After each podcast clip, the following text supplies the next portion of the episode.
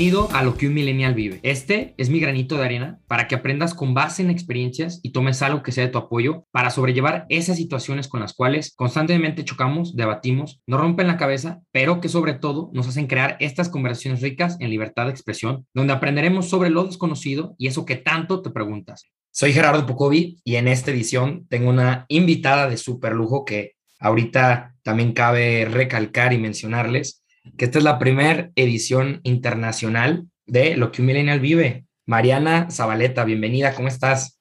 Wow, realmente es un honor el ser la primera invitada internacional en el podcast. Amo desde ya el nombre del podcast y fue uno de los eh, motivos por el que quise participar cuando Gerardo me, me pasó la voz, así que qué honor, gracias. Qué gusto tenerte por acá, Mariana. Y pues bueno, para que se den una idea, en esta edición vamos a estar platicando ¿Cómo fue que Mariana en este caso encontró su propósito? ¿Cómo ustedes lo van a poder a lo mejor o van a poder tener unos indicios de cómo encontrar su propósito en este tema? Fue eh, cómo Mariana lo encontró mediante el arte, cómo el arte es para todos, cómo ella ha comenzado un proyecto súper, súper increíble de cómo cultivar también con el arte y nos estará platicando un poquito más de esto. Así que, primero que nada, vamos comenzando. ¿Quién es Mariana Zabaleta?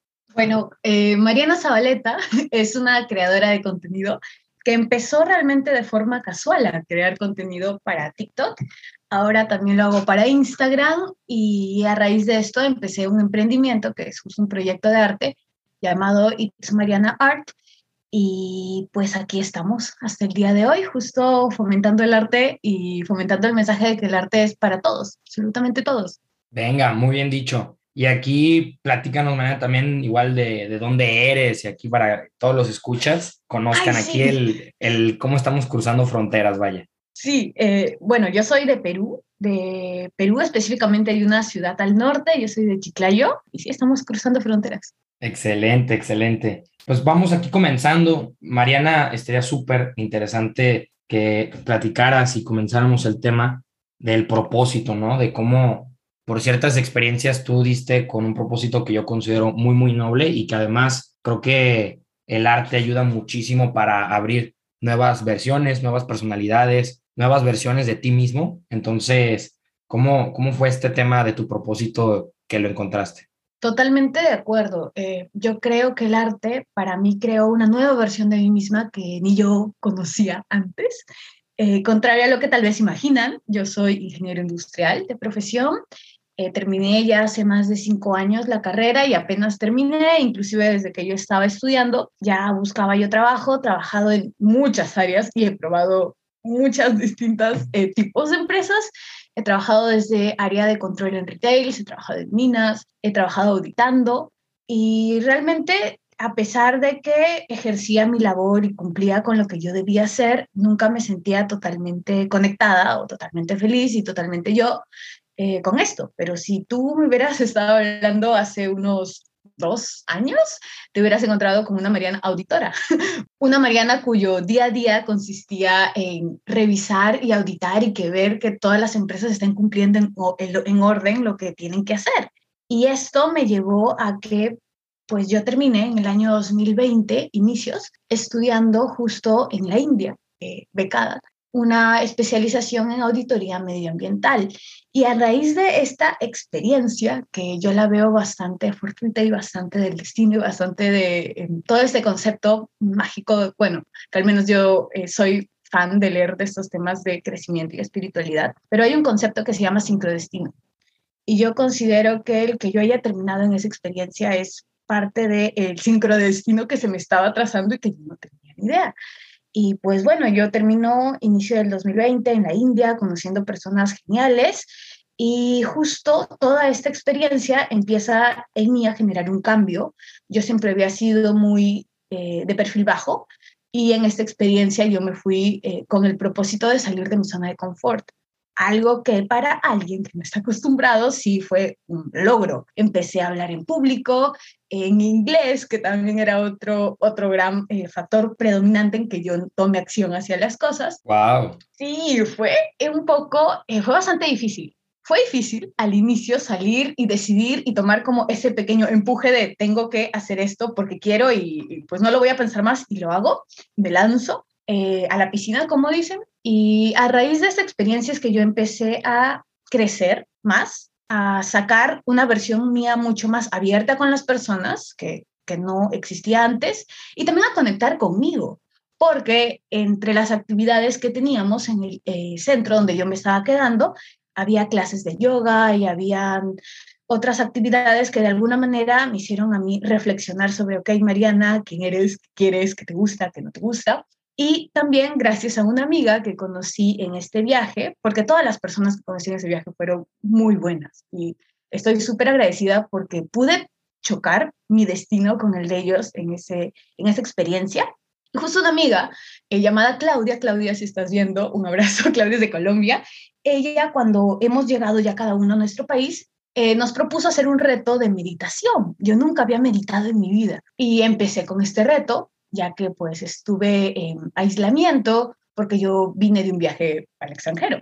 Y esto hizo que yo empiece a conectar aún más conmigo, a hacerme preguntas realmente eh, que tal vez en otro punto nunca me las había hecho, como realmente tú qué quieres, qué es lo que disfrutas, qué te hubiera gustado a ti hace unos años estar haciendo a esta edad. Y eso junto con el hecho que se juntó unas lecturas que yo también estuve leyendo, fue como que realmente empecé yo a trabajar mucho esa idea de, Mariana, ¿qué, qué quieres, no? Y a cambiar realmente. Y justo esto se junta también con que en el 2020, como ustedes eh, ya saben, la, gran mayoría son millennials, imagino yo, de los, eh, de los que escuchan este podcast. En el 2020 pegó TikTok y yo en ese punto yo no tenía TikTok, yo tenía ese concepto de que TikTok es para bailar o como para hacer bromas. Algo totalmente que no es para nosotros, ¿no? Algo que era para chicos también. Exactamente, yo lo imaginaba como para chicos. Y alguien que sí se pegó mucho con TikTok fue mi mamá. Y mi mamá fue quien me estuvo insistiendo de, Mariana, bájate TikTok, Mariana, eh, pruébalo, que está cool, que no sé qué. Y bueno, le dije, ok. Mira qué tal. Bien dicen que las mamás son sabias, ¿no? sí, yo estoy de acuerdo con eso, porque le atinó. Yo bajé TikTok como para probar y empecé a ver justo contenido que me gustara, porque el algoritmo de TikTok, eh, la forma como funciona es que se va acomodando a lo que a ti te gusta ver. Entonces yo encontré ahí mucha gente que hacía videos de arte y tutoriales y mostraba sus procesos. Entonces yo dije, wow, hace mucho que no pinto, hace mucho que no dibujo. Y es algo que yo hacía mucho desde que era muy joven, en el colegio, en la secundaria, eh, para aquellas personas que estuvieron conmigo, yo era como la, la, que se la vivía ahí dibujando y pintando y que si querías un dibujito, Mariana te lo hacía, inclusive en la universidad seguí un poquito por ese, ese camino, como que la, la, que dibuja, ¿no? La que dibuja y se expresa a través del arte, porque para mí el arte siempre, fue un escape, una forma de eh, volcar como yo me sentía, porque creo que siempre tuve ese, esa partecita creativa que necesitaba como un outlet para poder salir.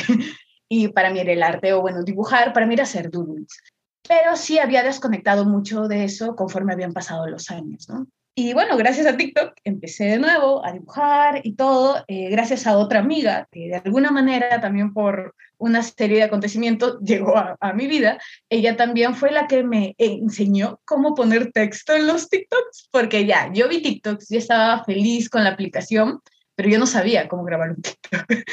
Yo me sentí súper eh, vieja porque no sabía cómo hacerlo. El inicio, ¿no? De cómo se pone la letra y cómo se pone esto, claro. Sí, en realidad yo me sorprendí mucho porque yo dije, ok, quiero hacer esto.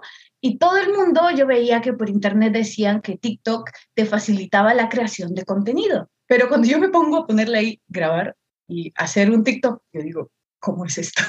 ¿Cómo va esto? Eh, ¿Cómo se pone la música? ¿Cómo pongo el texto? Y bueno, gracias a una amiga Nadia, ella fue la que me dijo, ok, para poner texto haces esto. Ah, ok. Y ya que yo estaba familiarizada con, con un poco la edición de video, también me fue fácil también cogerle un poquito el hilo. Ah, ok, es más o menos similar a cómo funciona un programa de edición. Entonces, a raíz de eso, empecé a subir mis videos y también esto se juntó con que durante estos tiempos de aislamiento, como fue un tiempo eh, donde literalmente estabas tú contigo mismo en tu habitación encerrado, eh, además de meditar, empecé a hacer lettering, que era algo que yo había probado hace muchos años, porque como alguien que, que sí le gustaba el arte, pues por Pinterest yo seguía muchos eh, pins de ese estilo y cuando empezó este boom de la caligrafía moderna o el lettering y eh, hacer letras bonitas, pues yo empecé a ver también muchas de estas de estos videitos, de estas cuentas que me aparecían en Pinterest y yo quise probarlo. Y yo recuerdo que dos años antes de que yo recién me ponga a aprender lettering, yo ya había comprado material. Y es por eso que en ese punto, cuando estoy encerrada, es que yo tengo plumones especiales para hacer lettering y yo empiezo a intentarlo y me frustro mucho porque yo aparte de que soy zurda, no tengo una buena letra. Nunca en mi vida he tenido una buena letra. Entonces, al intentar hacer letras con esos plumones que son caligráficos, pues fue un fracaso total. Yo realmente pensaba que mi plumón había venido fallado, que la culpa la tenía el plumón y no yo, o que simplemente porque yo era zurda yo no podía. Y realmente lo pensé y lo intenté y no podía. Hasta que debido a practicar y practicar y realmente tomarme mi tiempo en aprender y más o menos yo en darle mi vuelta de cómo yo entiendo que se hacen esas letras, fue que logré aprenderlo. Y yo me quedé como que, ¡boom!, mi mente explotó porque nunca en mi vida yo hubiera imaginado que una persona como yo, que realmente letra fatal, toda su vida. Yo recuerdo que para Navidad, porque siempre me gustaba dibujar, yo hacía tarjetitas para los regalos y yo recuerdo haberle dado una Navidad, una a mi abuelo y que mi abuelo me diga, Mariana, léeme lo que has escrito, porque yo no entiendo. Mi letra era súper mala, era tan mala y era hasta algo como burla, pero que realmente no, no me afectaba, o sea, pero era algo un chiste hasta local entre las personas que me conocían porque mi letra era genuinamente mala.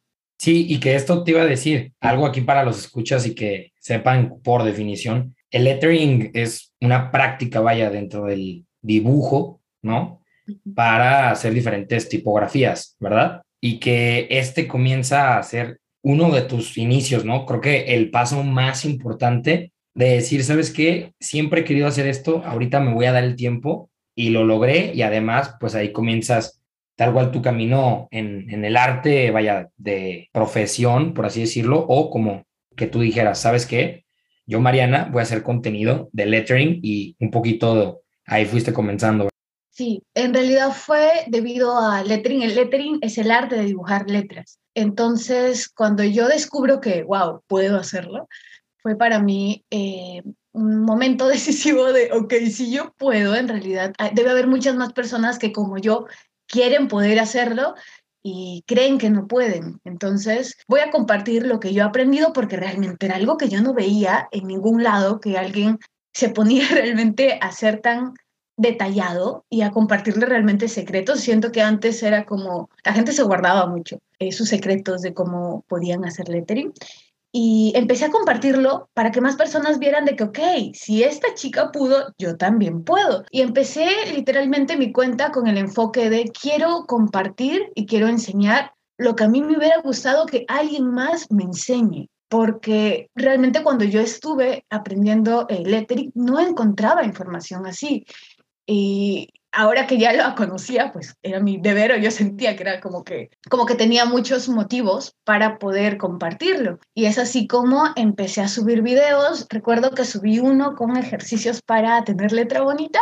Ese fue el video que cambió que mi cuenta tuviera dos seguidores, que era mi mamá y mi amiga Nadia la que me enseñó a poner texto, a que más gente empezara a seguir mi cuenta. Recuerdo que llegó como que a 200 mil en ese momento para, yo lo consideré un video viral porque justo como le comentaba antes a Gerardo, eh, yo considero que denominar a un contenido viral o no es muy relativo, depende, viral según quién. Pero para mi cuenta en ese momento yo sí consideré ese video viral y me motivó, eh, sobre todo el feedback que tuve de muchas más personas que se identificaron con este video, fue lo que me motivó a que yo quisiera y empezara a grabar muchos más. Y me fue sorprendiendo porque poco a poco le fue yendo mejor a mis videos y yo también empecé a cambiar por dentro y empecé a sentir una dicha y una alegría que realmente no sentía antes y que no había descubierto antes de realmente estar disfrutando esto que estoy haciendo.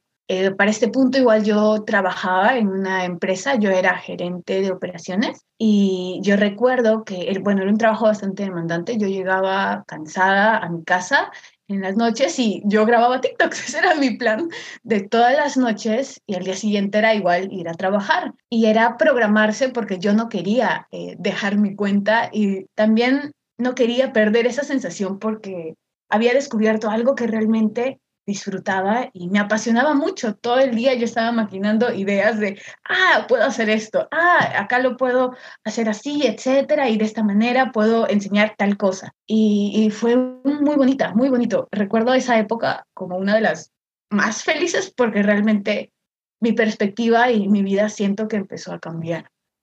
Wow. Y Mariana, creo que dices algo súper importante que lo quiero dividir en dos partes. La primera, en cómo dices, empezaste a hacer el contenido, ¿no? ¿Y qué fue lo que te siguió motivando? El aprecio de la gente, ¿no? Creo que cuando comienzas a hacer algo que se ve eh, valorado por los demás y por sobre todo por gente que ni conoces, ¿no? Que esa es otra cosa que tienen las redes sociales, o sea, te exponen a gente de muchísimos lados y que, por ejemplo, también yo por eso hoy doy gracias, porque gracias a eso lo que miren al Vive llega hasta Perú. Y el día de mañana, It's Mariana está llegando y el día de hoy, ya desde hace mucho tiempo, está llegando a otras partes del mundo, ¿no? Y que también, pues eso, eso de decir, ¿sabes qué? Ya no me levantaba con ganas de ir a este X trabajo o de hacer X actividad. Creo que el que te plantearas decir, ¿sabes qué? Voy de lleno acá, creo que de verdad el arte es para todos, creo que este contenido debe llegar a más personas, es súper, súper valuable. Y lo que decías, ¿no? Qué difícil también es reprogramarse, decir, híjole, yo la verdad quiero dedicarme a esto del lettering, todo lo que tiene que ver con el arte, seguir creando contenido y que es difícil ese debate, ¿no? De, híjole, cómo dejarlo, cómo continuar esto y sobre todo coordinar varias, pues varias cosas, ¿no? Actividades y, que eventualmente sigas tu pasión. Y a la par yo había empezado una maestría, entonces mis sábados y domingos era full time de clases y el manejar las tres sí fue, sí fue todo un reto pero creo que ahí es cuando te das cuenta que es tu propósito. Yo recuerdo, esto no sé si va a sonar un poco hippie, pero yo recuerdo estar en una meditación y fue como que, boom, ok, esto es, era esto, esto es algo que, esto es lo que habías estado buscando por tanto tiempo, porque algo que yo creo que como millennials solemos hacer mucho es estarnos cuestionando cuál es nuestro propósito y por eso es que muchas veces cuando tenemos algún trabajo más de oficina, terminamos cuestionándonos em, si esto es, si debo cambiar, si así me siento feliz. Y luego de yo haber realmente probado muchas áreas distintas de mi, de mi carrera, pues fue como darme cuenta de, boom, era esto, era esto y había estado dentro de mí todo este tiempo, simplemente necesitaba atención y que yo también estuviera dispuesta a tomar riesgos y salir de mi zona de confort, porque pues para mí también fue totalmente un empuje y algo que no, no era lo que yo estaba acostumbrada, el ponerme a grabar videos, el que mi cara aparezca ahí, el que yo ahora, por ejemplo, eh, últimamente he estado también dando talleres presenciales en un centro comercial de mi ciudad, dar clases presenciales, o sea, hablar con gente en público, era también algo que a mí me intimidaba mucho. Y justo es eso, si te gusta algo, la idea es tomar esos cinco segundos de duda y simplemente lanzarte a hacerlo, porque mientras más dudas, pues al final yo creo que eso es lo que nos termina alejando de, encontrar nuestro propósito al final. Wow, y se me hace increíble cómo lo pones, porque sí, realmente a ti te tocó como Mariana, ¿sabes qué? Pues quiero dedicarme a esto y ahora también estás dando clases, o sea, creo que tanto tú como tu anterior Mariana, por así decirlo, nunca hubiera imaginado estar dando clases, ¿no? Literalmente algo súper fuera de lo que estabas haciendo y que así es que comenzó también el, el tema de, de, enseñar, ¿no? De que, ok, el arte es para todos, pero, por ejemplo, ahorita que comenzaste las clases, ¿cómo fue que, que dijiste, sabes qué? Además el contenido, digo, porque es claro que nadie vive de aire, ¿no? Como siempre, como siempre lo digo, o sea, claro que se necesita generar un cierto valor también para, para uno mismo y seguir sosteniendo la creación de contenido y demás. Entonces, ¿cómo es que llegaste a decir, sabes qué? Puedo hacer X, Y, Z cosa para hacer un programa, para hacer unas clases y eventualmente compartirlo. Yo creo que esto va relacionado con lo que mencioné al inicio, que es el concepto de sincrodestino. Yo creo que si, por ejemplo, yo tuviera que volver a elegir mi carrera universitaria y yo hubiera escogido directamente, no sé, bellas artes o diseño algo similar, em, no tendría la visión que tengo ahora, que es mucho más business, que es mucho más de estructurar procesos, que siento que mi carrera como ingeniero industrial pues me la brinda. Y esto es el motivo por el que yo decido cuando veo que mi cuenta está creciendo, el poder apostar de buscar una forma por la cual yo puedo monetizar esto para que sea algo sostenible. Yo he lanzado un producto físico que es un kit de cuadernos que justo eh, enseño los ejercicios que a mí me ayudaron a mejorar mi letra y empezar con el lettering en un kit de dos cuadernitos para que la gente practique, que son diseñados muy similar a los cuadernos que yo utilizaba cuando yo empecé con todo esto, porque quería que las personas que tal vez le tienen un poquito de cosa a la caligrafía, porque yo también nunca quise usar un caligrafito ni palmer ni nada de eso, eh, pues tengan otro feeling al momento de ponerse a hacer esos ejercicios y pues por eso es que lancé y diseñé mi primer producto físico, que son los cuadernos. A, raíz de esto lancé un sitio web y a raíz de esto es que lancé clases también eh, virtuales que doy eh, mediante Zoom. He querido lanzar en ya más de dos ocasiones cursos pregrabados, pero es todo un proceso que igual eh, quiero hacerlo en algún punto, pero creo que toda esta visión de poder verle la forma y de crear un, un proyecto que sí sea sostenible, pero que igual pueda aportar, pues la tengo debido a mi carrera universitaria. Yo siento que de alguna manera eso conecta directamente con, con todo lo que vale ingeniería industrial. Sí, y que ahora sí que como colega, también como ingeniero, creo que es algo que muchas veces lo he escuchado, ¿no? De, oye, ¿sabes qué?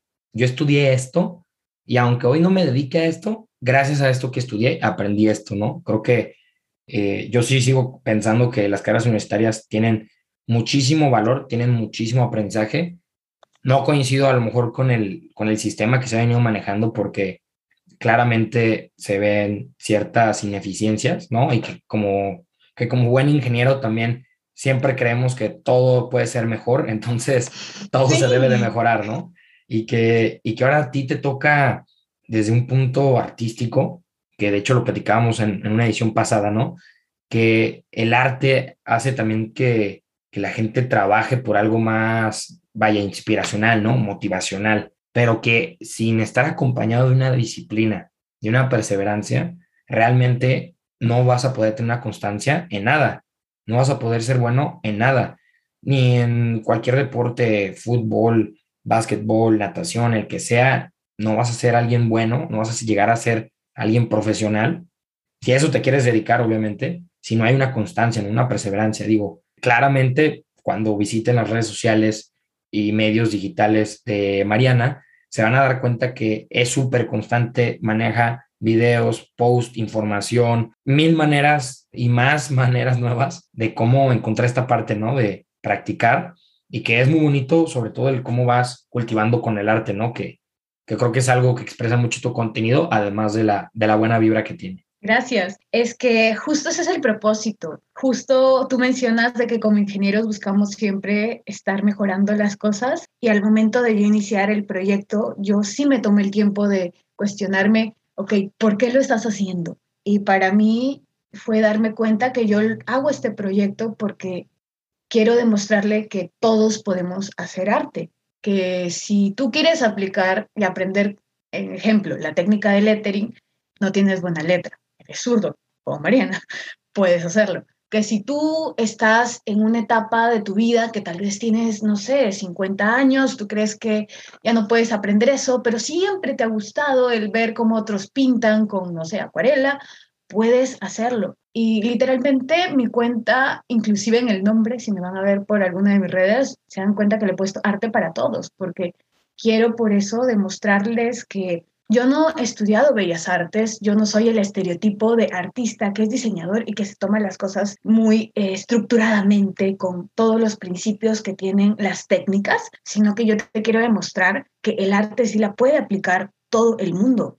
sin excepción y sin necesidad de tenernos que complicar de muchas maneras, porque sé que hay muchas personas que a veces intimidan cuando ven a artistas que son bastante, eh, o que te transmiten una energía muy, como es, ¿no? Como de know it all, como que lo, sabe todo, en el sentido de, de que hay solo una manera de poder hacer rostros, por ejemplo, cuando la realidad es otra. Y justo el arte se trata de eso. De romper reglas. Y el mostrarle a las personas que hay mil y maneras y que todo el mundo puede empezar con el arte sin importar su carrera, sin importar la edad, la etapa de su vida con la que se encuentre, es justo el propósito de, de todo este proyecto. Y el propósito que tengo de vida. Suena bien intenso decir que es mi propósito de vida, pero sí. Qué increíble, Mariana. De verdad, creo que es algo admirable y que pues también acercándonos a la parte final, como ya lo saben de cada episodio, tenemos la sección de matar el mito. Así que Mariana Zabaleta, desde Perú, pues a matar el mito. Quiero matar el mito de que tienes que ser solo una versión de ti que si tú ya eres esa persona que usa casco o saco y ejerce tal cosa, solo puede ser esa. No, el mito, eh, ese mito lo quiero romper porque puede ser todas las versiones de ti mismo que quieras ser. No tienes por qué ser solo una. Explora todos tus talentos, por más variados que sean, y explora todo lo que te apasiona, porque todos podemos hacer todo. Solo tienes que intentarlo y sobre todo ser constante. Perfecto, pues ahí lo tienen. Soy Gerardo Pocovi, recuerden que aquí no se juzga, aquí se busca exponer y compartir tal cual lo que un millennial vive. Muchísimas gracias y nos vemos en la próxima edición. Hasta la próxima.